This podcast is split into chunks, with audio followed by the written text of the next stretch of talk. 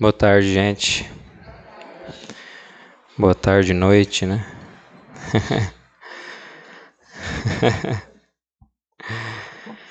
é isso aí, gente. Muito bom, né? Estarmos reunidos mais uma vez. Dia do Senhor. De poder estar junto aí é, em comunhão. De poder estar vendo o Senhor acrescentar, né? Aqueles também, a nossa comunidade. É uma bênção de Deus. E acho que a mensagem, o texto de hoje não poderia ser mais propício, né? De tudo isso que a gente está vivendo hoje aqui, né? Novas pessoas se comprometendo pactualmente pelo Evangelho, né? Por um vínculo de amor e o texto de hoje vai falar bastante com a gente sobre, sobre essas relações, né, como diz o Tim Keller, relações do Evangelho. Queria que você abrisse sua Bíblia lá em Gálatas.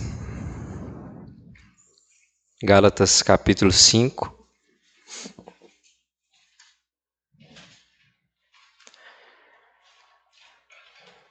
Nosso trecho de hoje vai do versículo 25 do capítulo 5 até o versículo 5 do capítulo 6.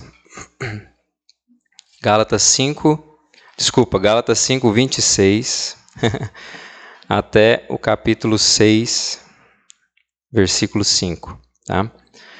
Hoje é o nosso 12 episódio da nossa série em Gálatas, nosso penúltimo episódio a gente tá, vai finalizar Gálatas domingo que vem.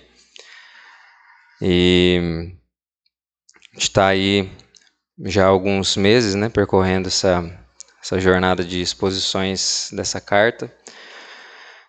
E antes da gente ler o texto, né, só relembrando um pouquinho do que a gente, no, é, que a gente viu até aqui, nós vimos que no, nos, nos, dois últimos sermões, acho que são é, são importantes a gente é importante a gente falar um pouquinho sobre o que a gente viu nesses dois últimos, que é o texto aqui no, no contexto mais próximo aqui. Nós vimos que nós estamos percorrendo uma jornada rumo ao amor, né? Esse foi o tema do nosso sermão há dois domingos atrás, né? Uma jornada rumo ao amor.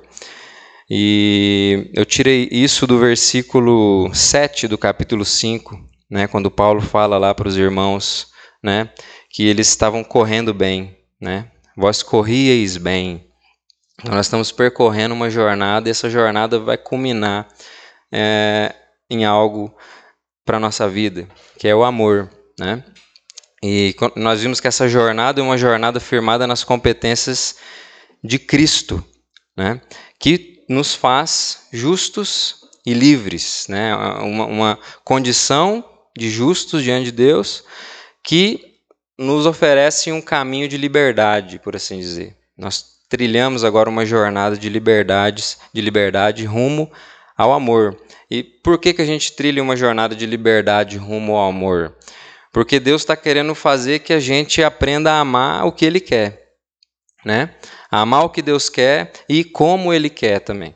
Deus quer que a gente ame do jeito que Ele gostaria que a gente amasse. Né? Ah, e a gente viu também que quando a gente passa a percorrer essa jornada e firmada nas nossas próprias competências, a gente deixa de correr bem. Como Paulo estava exortando os irmãos, né? Tinha algumas pessoas que atrapalharam eles ali, e eles deixaram de correr bem, e eles iam, eles não iam conseguir chegar nesse lugar aí. O lugar ia ser outro. Né? O lugar, qual seria o lugar? Um lugar de consumo e destruição mútua. Esse lugar que a gente chega quando a gente trilha uma jornada firmada nas nossas próprias competências, que é o que está lá no versículo 15 do capítulo 5. Né? Esse aqui eu gostaria até de ler, versículo, capítulo, é, versículo 15, capítulo 5. Né? Se vós, porém, vos mordeis e vos devorais uns aos outros, vede que não sejais mutuamente destruídos. Então, ah, se você ele, Paulo falando aqui para os irmãos, se vocês permanecer nessa ideia de estar tá buscando um aperfeiçoamento na carne, né, percorrer essa jornada firmada nas suas próprias competências, vocês vão, o que vocês vão ter, o lugar que vocês vão chegar é um lugar de consumo e destruição mútua, é isso aí. Vocês não vão conseguir chegar no lugar que rumo ao amor, aprender a amar aquilo que Deus quer que, que, que nós amemos e tudo mais, né? E isso a gente só consegue desfrutar em uma jornada firmada nas competências de Cristo, pela fé, né? E nós vimos que essa jornada de fé é uma jornada formativa, pedagógica. Por quê? Né? Porque o próprio Deus nos inseriu nela para que esse amor, né, que a gente está falando aqui, que é o objetivo final, e por que, que é o objetivo final? Né? Porque o próprio Deus é amor, por isso que ele consegue doar de si. Né? Então ele nos coloca nessa jornada, né? ele, ele nos insere, nós somos inseridos nela pelo próprio Deus para que esse amor seja cultivado em nós. Foi o que a gente viu no domingo passado. Né? O cultivo do amor, como se dá isso, né? E por quê? Por que, que isso é importante? Por que, que esse, esse amor ele precisa ser cultivado em nós? E aqui tem os versículos 5 e 6 do capítulo 5, que diz assim, né? Porque nós, pelo Espírito, aguardamos a esperança da justiça que provém da fé. Porque em Cristo nem a circuncisão, nem a incircuncisão tem valor algum, mas a fé que atua pelo amor. Então, por que, que o amor é importante? Porque a fé atua pelo amor que nem a gente viu, né? Na semana passada. Então, nós vimos também que a fé é a porta de entrada e o amor é a porta de saída, né? Daquilo que Deus nos dá. Mas aí, porta de entrada e saída do quê? Né? Quando a gente fala que Deus nos dá, o que, que é isso, né? Porta de entrada. É, a, a, a fé é a porta de entrada e o amor a porta de saída da semente da palavra que foi abraçada pela fé no coração e conduzida pelo Espírito até o frutificar de uma nova disposição de caráter, né? que é um conjunto de virtudes, como nós vimos no domingo passado, fruto do Espírito, uh, que vai se expressar no mundo pelo amor. Essa é a nova disposição de caráter que, que o próprio Espírito está produzindo em nós. Então a gente recebe essa semente da palavra pela fé e o Espírito faz com que essa, essa nova disposição de caráter vai sendo formada até chegar na maturação, que é o amor, e aí esse fruto pode ser distribuído. Essas virtudes podem ser distribuídas no corpo, né? Então a jornada de fé é, rumo ao amor é uma jornada onde o solo dos nossos corações estão sendo é, preparados como uma boa terra para o cultivo do amor, né? Como eu falei, o amor é essa virtude, né? Que que preenche, que completa todas as outras virtudes, possibilitando que elas sejam repartidas como dádivas aos outros. Né? E o amor, que eu falei, é a maturação desse fruto. Né? Ele possibilita o desfrute das virtudes que o Espírito, estão, é, que o Espírito está gerando em nós. Né? Mas, como a gente viu também, esse cultivo ele acontece enquanto uma batalha é travada né? uma batalha travada. Esse cultivo está acontecendo nesse lugar aí. Batalha do quê? Né? A batalha da carne, que nós vimos também domingo passado, que é a nossa vontade condicionada a satisfazer as nossas concupiscências, né? A nossa carne é condicionada a isso, né? As nossas vontades são condicionadas a satisfazer a, as nossas concupiscências e, é uma batalha da, dessa carne contra é, contra o Espírito, que é aquele que regenerou os nossos corações e nos impulsiona a andar segundo a realidade que Ele mesmo está proporcionando para a gente. Né? Por isso a gente está falando sempre daquilo que é firmado nas competências humanas, a, a carne, né, que está sempre nos levando, nos levando para os seus pobre, pobres ganhos, que a gente viu, as obras da carne. Sempre que a gente se firma nisso, o que a gente vai alcançar são os pobres ganhos da carne que são esse, essas obras da carne, as desordens da queda. Né? E, em contraste a isso, a gente sempre está falando so, sobre aquilo que é firmado nas competências de Cristo pelo Espírito, que é algo que nós conquistamos pela fé, né, que vai nos levar a ser conforme a imagem do Filho de Deus, que é esse caminho que a gente vai sendo conformados à imagem de Cristo, e nós vamos, pela graça e pelo poder do Espírito, é, é, sendo reordenados e deixando de expressar no mundo as desordens da, as desordens da queda, né? Então, o cultivo do amor, né? Esse processo de maturação do fruto do espírito, ele acontece enquanto a gente percorre essa uma jornada de submissão confiante naquilo que o próprio Deus prometeu operar em nós. É dessa forma que o cultivo do amor acontece. Então, isso aqui seria um breve resumo aí dos, dos nossos dois últimos sermões, né? Isso é importante por quê? Porque hoje nós vamos ver o texto onde Paulo vai tratar sobre onde acontece o impacto primário desse amor, né? A gente falou que nós estamos percorrendo uma jornada rumo ao amor, e nessa jornada formativa esse amor está sendo cultivado em nós para que as virtudes do evangelho sejam expressadas, né, dadas ao outro. Ah, só que aonde o impacto primário desse amor acontece? E aí que é muito interessante, né? Para o momento que a gente está vivendo hoje de receber pessoas, vendo aí seis irmãos, seis, né? Lendo ali o compromisso, falando do compromisso pactual do corpo de Cristo, a gente vai entender por que, que isso é muito importante, porque é importante a gente ter esse compromisso pactual como povo de Deus, né? Por quê? Porque existe um lugar específico, né, que é preparado pelo próprio Deus para que o cultivar e o expressar dessa nova disposição de caráter, né, que o Espírito está formando em nós, ela se manifeste de forma primária. O próprio Deus preparou esse lugar, né?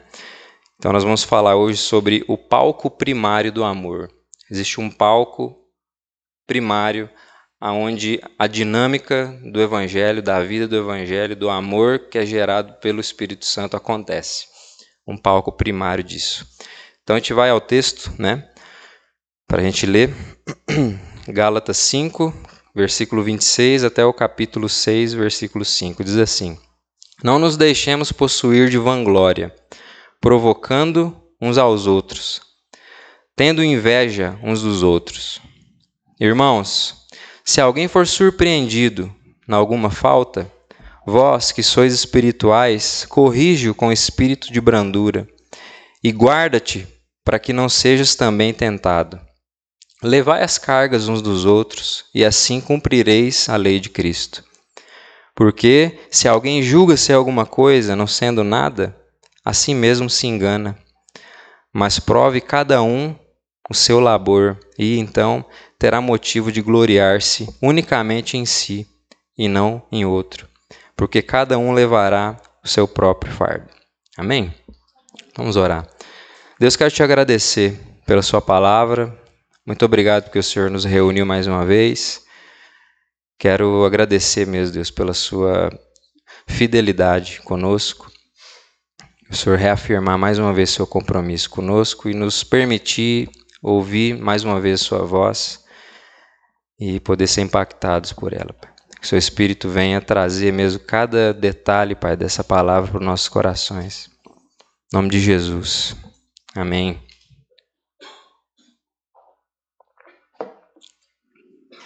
Então, ao ver o texto de hoje, a gente já vê o quê?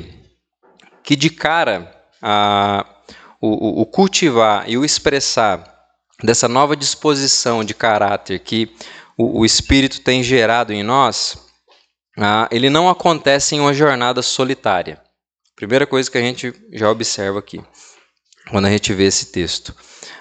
É longe daquela ideia né, de, de Deus em mim, por mim, para mim. Tem nada a ver com isso. Né? Não é em uma jornada solitária que o cultivar e o expressar dessa nova natureza que o Espírito está formando em nós acontece, né? Ah, isso é importante ressaltar, gente, por quê? Porque a vida cristã fora do palco primário, onde o amor é cultivado e manifestado, não é vida cristã. Não é vida cristã. Entende? É, é qualquer coisa, menos isso. Né? a vida cristã, gente, né, a vida do evangelho, é, essa nova disposição aí de caráter, né, que eu estou fazendo questão de repetir, que o próprio Espírito faz crescer em nós, ela acontece no palco do corpo de Cristo. a igreja de Jesus, né? É, essa arca na qual nós somos chamados a empregar os nossos esforços para a sua edificação, né? E, e por quê? Porque fora desse palco, gente, a, o atuar da fé pelo amor, que nem Paulo está falando ali, a, a, falou, né, anteriormente, ele se, ele, ele se torna sem referência. A gente não tem referência nenhuma fora desse lugar. E sem referência, não é possível a gente saber onde a gente está na jornada. É impossível. É impossível você saber onde você está nessa jornada aí é, que o próprio Espírito está cultivando a sua vida. Então, não tem como a gente viver essa jornada de transformação em Cristo Jesus fora desse palco do corpo de Cristo, a Igreja de Jesus. Não tem como a gente caminhar sem essas referências, porque a gente, a gente vai ficar perdido, né? E isso é importante porque o corpo de Cristo, né, a igreja de Jesus, é essa realidade social que o próprio Deus prepara, cria, sustenta para que o seu povo tenha as bases relacionais necessárias para o crescimento da vida cristã, da vida do evangelho no mundo.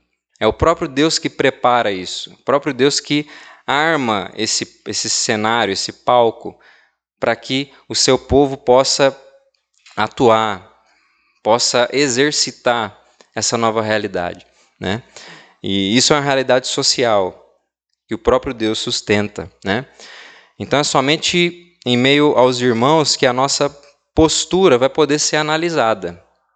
Não tem como se analisar sozinho. Não tem jeito, gente, e é o que o texto vai mostrar para gente. Né? E partindo para o texto, né, e segundo o apóstolo Paulo aqui, qual seria então o problema fundamental ah, de postura ah, enquanto se percorre essa jornada aí, né, de, de cultivo e manifestação do amor nesse seu palco primário, que é a Igreja de Jesus? Qual seria um problema fundamental de postura? É isso que a gente vai ver no versículo 26 do capítulo 5 né, que Paulo vai dizer justamente assim, ó, não nos deixemos possuir de vanglória, provocando uns aos outros, outros, tendo inveja um dos outros, uns dos outros, né?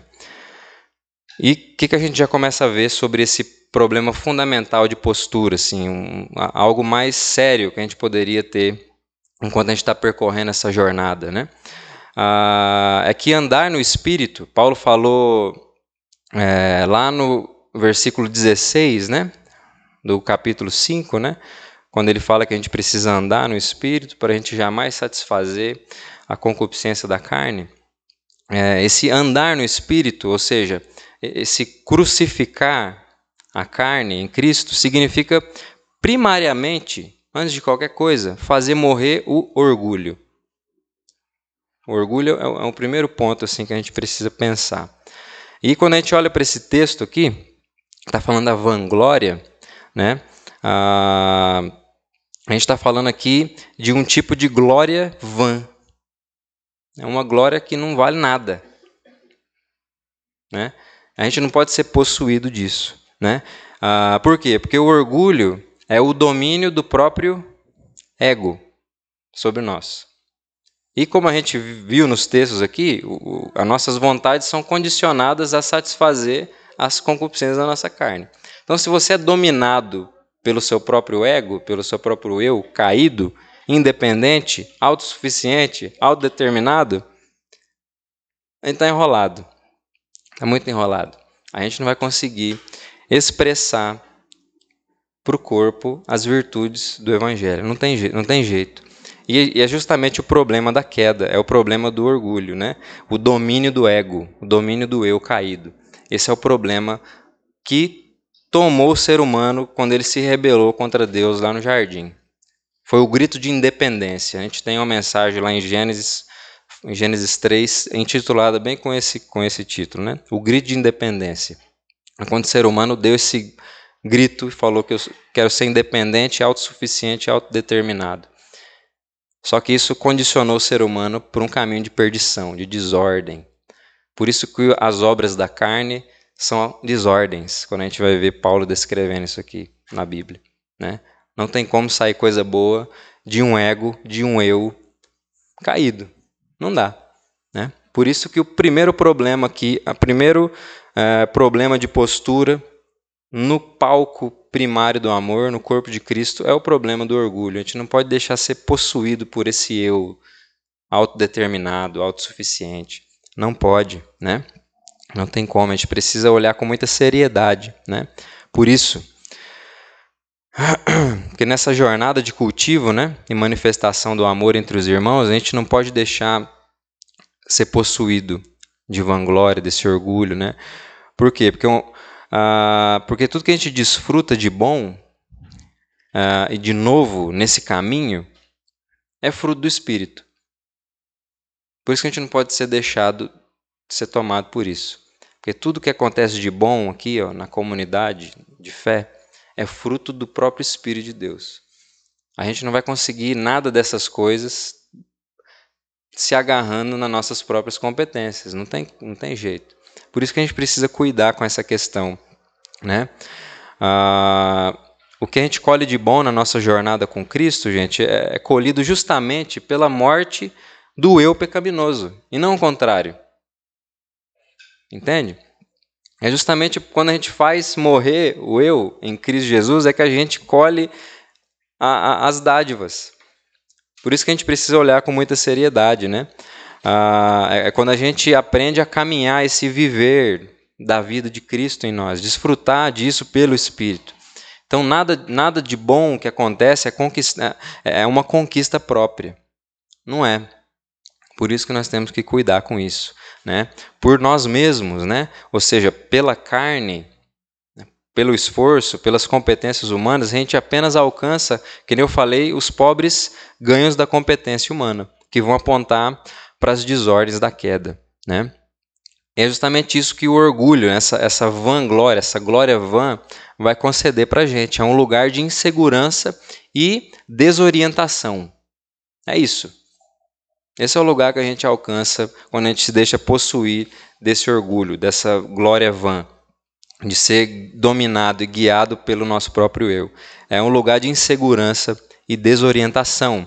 E, e como que isso acontece? Quando a gente olha para o texto aqui, é, é, o que significa esse, esse lugar de insegurança e desorientação?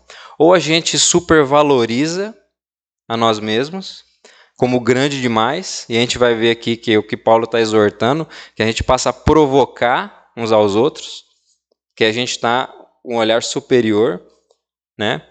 Ou então a gente desvaloriza demais a nós mesmos, a, a, nos vendo como pequenos demais, e a gente passa a ter o que? Inveja do outro. Entende? Esse é o padrão do orgulho que a gente não pode deixar nos possuir. Então, você tem inveja do outro, você é orgulhoso também. Isso é orgulho. A Bíblia está falando que é orgulho, é uma vanglória. E se você olha com superioridade, né, ah, provocando, desprezando os outros, você é orgulhoso também. É, são facetas de um mesmo problema. Entende? É, a gente está habitando um lugar que só vai levar a gente a desfrutar a desordem. Né? Que é um lugar de insegurança e desorientação. Né? Isso a gente precisa cuidar, a gente não pode deixar que, que esse orgulho nos possua. Né? Por quê? Porque o que a gente desfruta na nossa jornada com Cristo, pelo Espírito, não é fruto dos nossos esforços. A gente precisa lembrar disso. Que nós desfrutamos nossa jornada com Cristo não é fruto dos nossos é, esforços. Não é encontrado na valorização excessiva do eu. Entende? Não é. Não é aí que a gente encontra a, a, a, os, o, o, as dádivas, né? as bondades aqui do, do, do corpo, da, da, nossa jornada de fé. Né? Mas no, no seu crucificar constante. Quanto mais te crucifica o eu, é aí que a gente vai desfrutando daquilo que vem do Espírito Santo de Deus. Então a gente precisa sempre relembrar disso. Né? Por quê? Porque é Deus é quem está nos levando para Ele, sempre. Deus é quem nos leva para Ele. Ah, e quando Deus nos leva para Ele, Ele nos leva para esse palco que Ele mesmo armou e agora sustenta. Né? Ah, tem uma frase do Calvino que eu, que eu li enquanto estava preparando o sermão, que ele fala algo bem interessante, que fora de Deus só há mera vaidade. As provocações e as invejas mútuas são filhas da ambição. Então, se a gente está fora de Deus, se a gente não compreende que o próprio Deus nos levou para Ele, para esse lugar de segurança, de justos e livres, a única coisa que vai sobrar para a gente é provocação e inveja mútuas, né, que são filhas dessa ambição da carne, que está sempre tentando resolver as questões de forma autônoma, autocentrada. Né? Então ele, Paulo, Paulo vai, ele, ele parte do pressuposto de que tudo que a gente vive, de tudo que vivemos em Deus, não é fruto dos nossos próprios esforços, mas do desistirmos dos nossos esforços, nos lançando nas dádivas do Pai, no Filho, pelo Espírito e nesse lugar não tem lugar para vãs glórias. Glórias vãs. Não tem lugar para isso. Né? Tudo que a gente desfruta uh, de bom, uh, tudo que a gente vive em Deus não é fruto dos nossos próprios esforços, mas do, do desistir deles. É quando a gente desiste deles, se lança. Né? Tem uma música que a gente cantou bastante né, no, do projeto do projeto Sola, não, do Palavra antiga, valeu, gente. Minha cabeça já tá uma benção. Palavra antiga, isso que eu cantei hoje de manhã lá na a galera da ETED lá. É, que a gente adia, né? O, o, o esse lançar em Deus para desfrutar nele. Nós somos tentados a ficar adiando isso. Por que, que a gente é tentado a ficar adiando esse dia, né? Esse momento de se lançar no Senhor? Porque a gente está sempre tentando se agarrar em nós mesmos. Esse é o, é o natural do homem caído, se agarrar em si. Só que a, a Paulo está partindo de um outro pressuposto aqui, que é justamente quando a gente desiste de confiar na gente, que a gente desfruta da, daquilo que Deus dá no Filho pelo seu Espírito. Por isso que nesse lugar não há lugar para vanglórias, né? Ah, o, esse palco que Deus arma e sustenta, né? Para o cultivo e a manifestação do amor, é, é o lugar onde a gente passa a ver Deus da forma correta, a nós mesmos da forma correta, para que então a gente possa ver o outro da forma correta, como Deus quer e não como a gente quer. É nesse lugar que essa dinâmica está acontecendo. A gente está vendo Deus corretamente, aprendendo a nos enxergar corretamente, para então ver o outro do jeito certo e agir com ele da maneira que Deus quer que a gente age. Entende? E é aí que Paulo vai avançar no texto justamente apontando para isso, né? Ah, para como a gente deve agir, para como a gente deve, para como nós devemos ver e agir com o irmão de jornada cristã. Nessa dramatização aí, nesse palco primário do amor, dessa nova realidade relacional em Cristo. Paulo vai falar isso lá no versículo 1, que ele diz assim, né, irmãos, se alguém for surpreendido na alguma falta, vós que sois espirituais, corrige-o com espírito de brandura e guarda-te para que não, não sejas também tentado. Aqui a gente começa a ver o quê? Que a, a, militância, né, a guerra ali que a gente falou da carne contra o espírito é uma realidade mesmo. Às vezes a gente esquece disso, né? Na verdade, a gente sempre esquece disso. Né? Mas aqui, esse, esse texto, a gente já vai sendo lembrado que isso é uma realidade. Isso é uma constante batalha. E nessa constante batalha, quando a gente olha para esse, esse versículo aqui, a gente vê que existem percalços aí pelo caminho. Existem momentos que nós vamos ser, nós vamos tropeçar, nós vamos faltar, nós vamos falhar. E Paulo está falando para a gente observar isso observar o irmão nessas questões. E, e, e, e quando ele fala para a gente estar tá observando o irmão, lembra que eu falei da questão de referência, tá? O, o, palco do amor, a comunidade de fé, é o lugar que a gente precisa, onde nós encontramos referência para a nossa jornada, tá? E aí Paulo fala quando a gente olha para esse irmão que está em falta, que teve um, um, um percalço na sua caminhada, ah, que essas faltas são justamente as oportunidades que a gente tem de exercitar as virtudes do fruto do Espírito. É justamente o momento que a gente tem para fazer isso. Né? E aqui ele está falando que a gente faz isso, nós servimos esse irmão, a gente, a gente olha para o irmão em falta ali, passando por um, momento complicado na, na, na jornada, a gente tem então o, a oportunidade de exercitar essas virtudes como?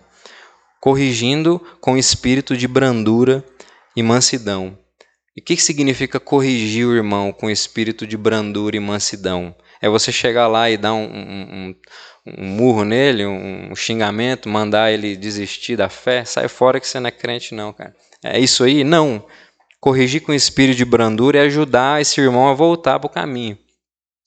Esse, essa é a postura.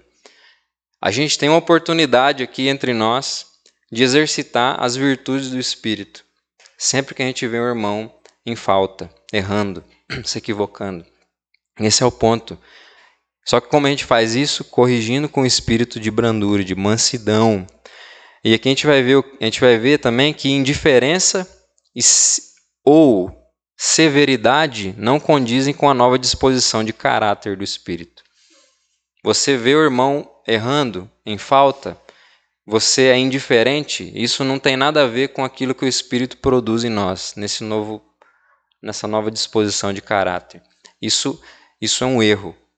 Assim como agir de forma severa com esse irmão é um erro também. Então aqui esse versículo já elimina essas duas questões e fala a forma que a gente tem que fazer. A gente não pode ser indiferente, mas a gente precisa agir com mansidão, com brandura, ajudando esse irmão a, a ver o que está acontecendo, a, ajudar esse irmão nessa dificuldade. Entende? Por quê, gente? Porque nós também est estamos na mesma jornada. A gente está percorrendo uma jornada juntos, como povo de Deus, né? Ah, e as faltas dos irmãos precisa fazer a gente relembrar da nossa própria debilidade. Essa é a questão. Às vezes a gente esquece disso, mas esse versículo está ensinando a gente a fazer isso. Quando a gente vê o irmão caído, a gente precisa lembrar da nossa debilidade, porque ele termina o versículo justamente falando para que a gente é, para que a gente se guarde para que nós não sejamos tentados. Ou seja, todos são passíveis disso aqui. Lembra que eu falei? A militância da carne contra o espírito é real. E é aqui, lidando com gente, que a gente vai vendo isso. E aí a gente vai lembrando de nós mesmos, quem nós somos. A gente precisa cuidar para que a gente não seja tentado. Né? Gente, nós precisamos estar alertas com as nossas próprias tentações. E é só nessa relação com o irmão que a gente torna isso mais claro. Às vezes nós esquecemos que nós temos problemas, a gente gosta muito de apontar o problema do outro, né? Mas às vezes a gente esquece disso. Mas quando a gente lida com o problema do irmão, a gente precisa lembrar: eu também sou como ele. Eu preciso me cuidar para mim não ser tentado, para mim é, é, não cair, não tropeçar também. Isso precisa ser algo para o fortalecimento mútuo, né? Então nós somos irmãos em uma mesma jornada de crucificação da carne. A gente está caminhando juntos nesse processo, né? Nós estamos caminhando juntos nessa militância do espírito contra a carne. Ah, por isso que o texto vai continuar no versículo 2. Ele vai dizer assim: Levai as cargas uns dos outros, e assim cumprireis a lei de Cristo, né? Ah, quando a gente fala aqui da lei de Cristo, é interessante. Por quê? Cristo nos chamou à liberdade. A gente viu alguns textos para trás sobre esse caminho de liberdade, que a condição de justos nos possibilita. Né? Ah, e aí nós vimos que Paulo falou para a gente usar dessa liberdade para servir uns aos outros em amor. Né? A fé, por quê? Porque a fé atua pelo amor. Então nós servimos uns aos outros em amor. A gente não tem que usar da, dos, desse momento que a gente está aqui junto para ficar é, competindo, disputando. Isso daí é obra da carne. Porque a gente não está colhendo do fruto do Espírito. Né? Mas Paulo fala para a gente servir uns aos outros em amor, lá no versículo 13 do capítulo 5. E ele chega aqui nesse ponto e fala que a gente tem que levar as cargas uns dos outros. Então, quando a gente pensa em servir em amor, né, Servir o irmão em amor é carregar a carga dele. É isso. Agora, Paulo está dando uma definição aqui do que é servir o irmão em amor. É carregar a carga dele. Carregar as cargas uns dos outros. Mas aí a gente precisa sempre lembrar do que a gente acabou de falar no versículo anterior. Por quê? Porque a gente fala, carregar as cargas uns dos outros, como assim? Né? Estranho. Mas a gente acabou de falar o que no versículo anterior, né? É, que quando, quando nós vemos o irmão em falta, a gente precisa corrigir ele né, com brandura, com mansidão, para que ele volte para o caminho. Então, carregar as cargas diz respeito a reparar, a restaurar esse irmão, né, com essa brandura, com esse espírito de mansidão. Paulo falou, né, vós que sois espirituais, vocês que estão colhendo do espírito essa, essa, essa nova disposição de caráter. Né? Então, expressem isso na vida do irmão. Então, carregar as cargas uns dos outros é reparar esse dano na vida desse irmão. Caminhar com ele para que ele, ele viva um processo de restauração. É se doar para o irmão, para que o irmão saia desse lugar e retorne novamente por essa jornada que o Espírito nos chama. Entende? Então, levar as cargas é isso. O irmão às vezes está lá pesado, faltou em algo, pecou, tem um problema e está numa situação complicada, um peso, a gente precisa ser suporte e aliviar essa carga e ajudar esse irmão a ser reparado, a ser restaurado. Esse é um papel de compromisso no corpo de Cristo, é um papel nosso. A gente precisa olhar para o irmão nessa situação, nessa situação e fazer isso, ajudar ele a levar essa carga, esse peso. Isso é difícil. É difícil às vezes suportar certas questões na nossa vida. Por quê? Porque a gente, muitas das vezes, se, se depara com situações que só Deus pode resolver. E aí? É aí que os irmãos chegam e falam: vamos carregar isso junto, porque Ele está resolvendo. Entende? Deus está resolvendo. Eu estou aqui para mostrar para você, nós, corpo de Cristo, estamos aqui para mostrar para você que Ele está resolvendo. Deixa as obras de competência humana e volta para o caminho de fé, para o Espírito continuar esse trabalho de formação de caráter. Né? Isso é levar as cargas uns dos outros, aliviar o peso de culpa, lembrar do sangue de Cristo que foi derramado, né? nos lavando, que nos faz podemos agora nos achegar diante de Deus de forma confiada. Nós, nós temos esse papel na vida um do outro. E nesses momentos difíceis, de falta, né, de queda, que isso acontece. Né? A gente precisa sempre lembrar disso. E é com brandura e mansidão. E é interessante por quê? Porque assim Cristo fez conosco. Né? E quando a gente faz assim com os irmãos, a gente cumpre a lei de Cristo, porque foi assim que ele cumpriu a lei. Cristo cumpriu a lei, nos amando até o fim nos amou e nos amou até o fim. E quando nós fazemos o mesmo com nossos irmãos, a gente cumpre a lei de Cristo. A gente consegue refletir para o próximo aquilo que ele é e aquilo que o Espírito está gerando em nossos corações. Né? Essa é a dinâmica que Cristo propõe para o seu corpo, né? nesse palco primário do amor, nesse lugar onde o amor está começando a ser exercitado, está né? começando a, a, a, a a ser manifestado nas vidas, nas vidas dos irmãos, né? E não se encaixar nessa dinâmica de serviço em amor no corpo é estar equivocado sobre o que o evangelho nos mostra sobre nós mesmos. A gente precisa sempre lembrar disso. Não se encaixar nessa dinâmica de serviço aqui que Paulo está tratando até agora, é estar equivocado sobre o que o Evangelho nos mostra sobre nós mesmos. O Evangelho é uma, é uma luz que mostra a nossa realidade. Nós vimos isso, nós relembramos isso na nossa liturgia quando a gente tem um momento de contrição. Quando a gente vê Deus, a gente começa a ser consciente de quem a gente é, das nossas incoerências, do nosso pecado, das nossas, transgressões. O Evangelho nos aponta para isso. E quando a gente não se encaixa nessa dinâmica que o próprio Deus prepara para o seu corpo, de serviço, de levar as cargas um dos outros com brandura, mansidão, a gente é, se equivoca sobre aquilo que o Evangelho diz a nosso respeito. E esse é o problema do orgulho. Mais uma vez, a gente pode cair nisso constantemente, de ser dominado pelo eu caído, pelo ego caído. Né? E Paulo continua. É justamente sobre isso que Paulo vai falar no versículo 3. Né?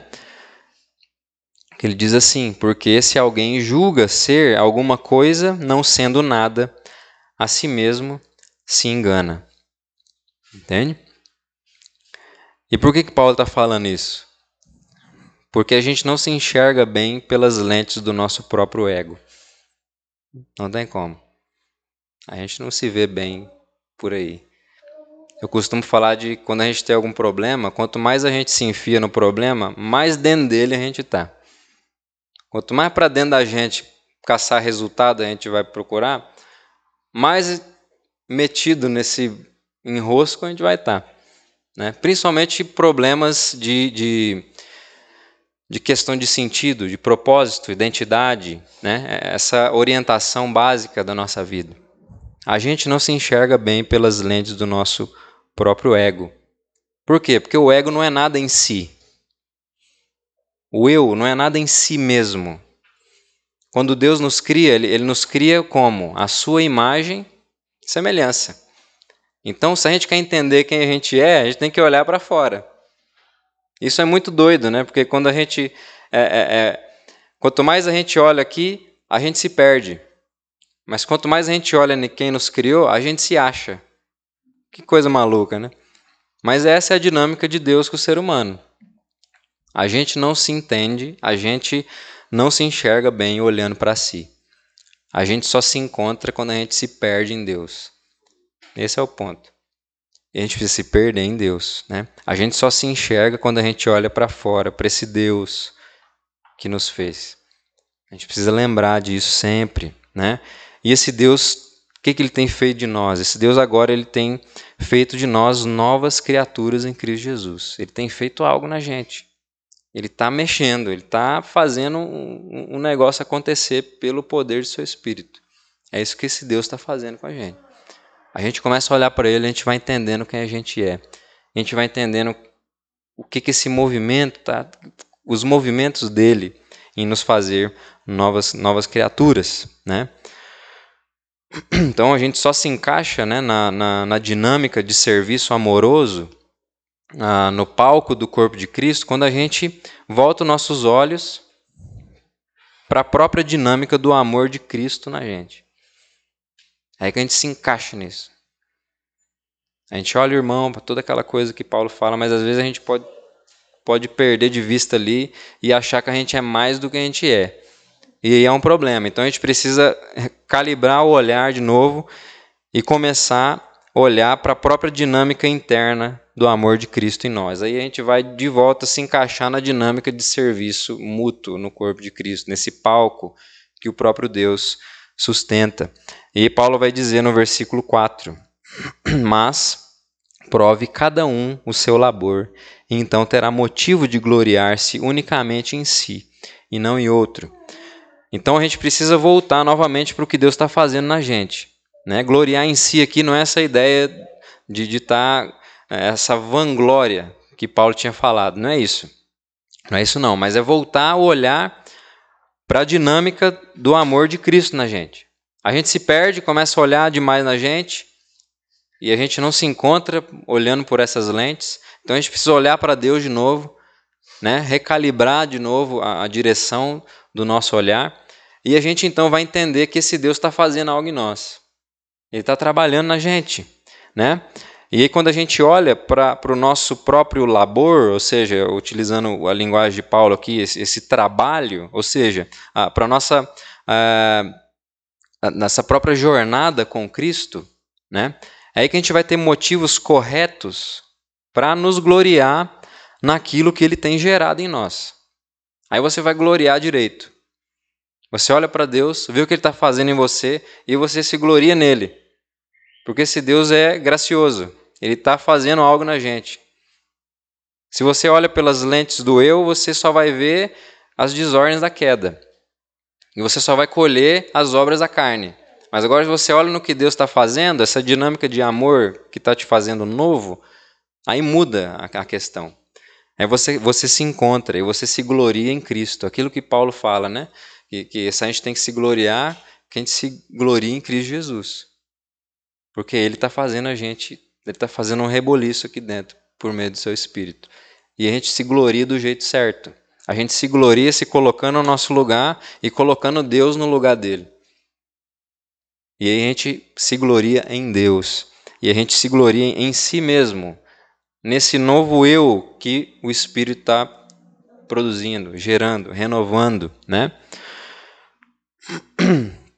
Pecadores aí em santificação, né? Por isso então quem que se perde em Cristo se encontra e se gloria nele. A gente precisa sempre lembrar disso. Quando a gente se perde em Cristo, a gente se encontra e a gente passa a se gloriar nele. Então a nossa glória, gente, ela está na gente ser conformados com Cristo, cada um na sua particularidade. Aí que está a nossa glória. A gente vê o que, que Cristo está fazendo em nós. E quando a gente olha para o irmão, a gente começa a ver isso nele também. E aí a gente vai entendendo a jornada de cada um, a gente vai entender que essa militância da carne contra o espírito é um desafio. A gente vai começando a entender essas questões. A gente precisa entender que é aí que a gente se gloria e não na ideia da gente ser melhor do que o outro. Não tem glória nenhuma nisso. Nenhuma. A gente volta para aquela ideia de novo de disputa, né? de ganho da competência humana. Não é assim. Você não tem que olhar para o irmão e tentar achar os erros dele e olhar para você e falar: caramba, eu estou bem melhor do que aquele cara ali. Acho que o meu processo está legal. Oxe, acho que eu estou bem melhor do que a irmãzinha ali. Olha, meu processo está massa. Não, é errado. Você tem que se gloriar no que Cristo faz no teu irmão e em você. E aí você tem a, a dinâmica correta. E quando você olha, né? Então é, é nessa dinâmica de olhar para o nosso trabalho, para o nosso labor nessa jornada. E nós vamos aprendendo a se gloriar no que Deus está fazendo em nós. E Ele está fazendo isso em cada um de nós. E a gente começa a ver a glória de Cristo brilhando no seu corpo. E a parada vai ficando bonita. E esse amor vai rolando.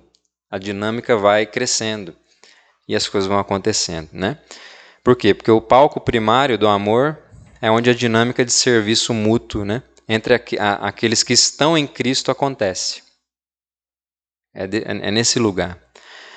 E cada um de nós percorremos né, essa jornada com Cristo. Cada um de nós estamos percorrendo essa jornada. Por isso que Paulo vai dizer lá no, no versículo 5, o último, porque cada um levará o seu próprio fardo. Cada um está percorrendo a jornada com Cristo. Né? E aqui parece que é uma aparente contradição. Né? Paulo falou lá que, que a gente tinha, tem que carregar os fardos uns dos outros. Aí a gente chega no versículo 5, ele fala que cada um vai carregar o próprio fardo. Como assim? Esse Paulo tá, tá maluco, né? A gente falou no diáspora disso, né? E eu falei que ia deixar para o sermão de domingo para falar. a ideia é que a, a, a tradução dessa, dessa palavra, no, no original, são duas palavras diferentes. E quando foi traduzido para o português, a gente usou, usou, as mesmas palavras, fardo, né? Mas a ideia aqui, é uma boa tradução seria conduta. Né? Cada um é, é responsável pela sua conduta. A NVT traz uma, uma tradução bem interessante, até eu vou ler esse, esse versículo aqui na NVT. Ó. Vou ler o 4 e o 5. Ó. Mas prove cada um o seu labor, e então terá motivo de gloriar-se unicamente em si e não no outro.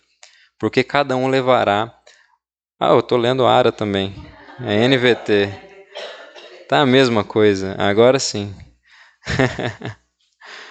ah, que cada um preste, preste muita atenção no seu trabalho, pois então terá satisfação de havê-lo feito bem, e não precisará se comparar com os outros, porque cada um de nós é responsável pela própria conduta. Então a gente precisa prestar atenção no nosso próprio trabalho e encontrar satisfação no que Deus está fazendo em nós, se satisfazer nesse Deus, né? E a gente para de se comparar uns com os outros. Por quê? Porque no fim das contas, nós estamos todos percorrendo essa jornada. E cada um de nós somos responsáveis pela nossa própria conduta. A gente precisa ter essa consciência de responsabilidade na conduta. E quando a gente tem essa consciência, nós vamos olhar para o outro de forma diferente. Nós vamos, nós vamos encarar nós mesmos do jeito certo, com a realidade de quem a gente é. Eu tenho certeza que você não vai conseguir chegar no outro sem ser com brandura e mansidão. Se você se enxerga do jeito que Deus quer que você se enxerga, você nunca vai tratar um irmão sem ser com brandura e mansidão. Jamais. Agora, se você for equivocado acerca de si, aí sim. Com certeza. A severidade ou a indiferença vai tomar conta. Não tem jeito, né? Então a gente precisa pensar, né, que esse esse cada um carrega o seu próprio fardo, essa responsabilidade pessoal, né, que cada um tem nessa sua jornada de submissão confiante a esse fluir da vida de Cristo pelo Espírito, essa jornada de fé, né? Ah, e cada um é responsável em se colocar, gente, no seu devido lugar nesse processo. Precisa, isso também tem a ver com isso, ser responsável pela própria conduta. Cada um tem que se colocar no seu lugar, entender as suas questões, entender a sua debilidade, né? entender quem você é, pela luz do Evangelho. Isso é interessante porque quando fala dessa ser responsável em se colocar no seu devido lugar, ser responsável pela sua conduta diante de Deus, essa responsabilidade não é por benefício próprio. Isso que é o mais interessante. Paulo não está falando isso aqui pensando no cara para resolver a vida dele, para suas questões e, e pronto, acabou. Não é por benefício próprio. E isso aqui é por quê? É justamente para algo que está lá na nossa carta de princípios e valores. Até que a Débora falou hoje na, na ETED lá, que a gente estava com uma discussão, que esse movimento de responsabilidade com a nossa conduta é algo para compromisso, é, é, é um compromisso individual para o benefício coletivo. É isso. Você é responsável pela sua conduta diante de Deus. Mas essa postura que você tem diante de Deus, nessa jornada de fé, não é para você, não é para você ser o, o cara ou a cara, né? Não é isso. É para você poder servir o outro melhor. Entende? É para você poder parar de querer consumir o outro, destruir ele. É um compromisso individual para um benefício coletivo. Entende? Não diz respeito a uma conquista do desempenho pessoal. Tem nada a ver com isso mas uma responsabilidade em prol de um benefício comum do corpo. Esse é o lance. Entende? Então, o, o palco primário do amor é onde estão atuando aqueles que estão sendo salvos de si mesmo. Por um Deus de amor que é fiel às suas promessas. Esse é o Deus que nos salva. Nós estamos sendo salvos de nós mesmos por esse Deus que é fiel as suas promessas, né? E por isso que esse Deus ele forma um povo que na jornada está aprendendo a amar como ele ama. Por quê? Porque ele é amor. Ele quer que a gente aprenda a amar como ele ama, para assim como ele, a gente viver essa dinâmica aqui, ó, no corpo. Nesse palco primário onde isso é cultivado. Entende? Então, para a gente concluir, uh, é, no palco primário do amor, né, o corpo de Cristo, né, que a gente viu, a igreja de Jesus, é onde nós nos encontramos como peregrinos em um mesmo caminho. É nesse lugar aqui. A gente se encontra como peregrinos, rumo, rumo ao mesmo destino, ao mesmo caminho, né? E é um caminho, uma jornada onde Cristo está sendo formado em nós. É nesse palco que a gente se encontra com essas pessoas que estão compartilhando de uma fé comum, uma salvação comum, né? Para corrigir aqui, que Judas fala na, na carta dele. Nós temos uma salvação comum. Então é nesse palco que a gente se encontra para atuar junto com esses peregrinos no caminho. Que estão em direção, rumo a, a esse lugar, sendo trabalhados pelo Espírito Santo de Deus e tendo Cristo sendo formado em nós, né? E Deus nos insere nesse palco, né, nessa nova realidade social do Evangelho, para quê? Para que a gente possa exercitar a vida do Evangelho, aquela questão da referência que eu falei lá no começo. A gente não pode ir para o mundo com uma parada aleatória. A gente vai para o mundo depois que a gente exercita a realidade da vida do Evangelho nesse palco primário do amor, que é o corpo, que é a igreja. Entende? Aí a gente reflete no mundo não apenas um testemunho individual, mas a gente vai refletir no mundo o testemunho de uma nova realidade política. Isso aqui é fundamental para a gente entender as coisas.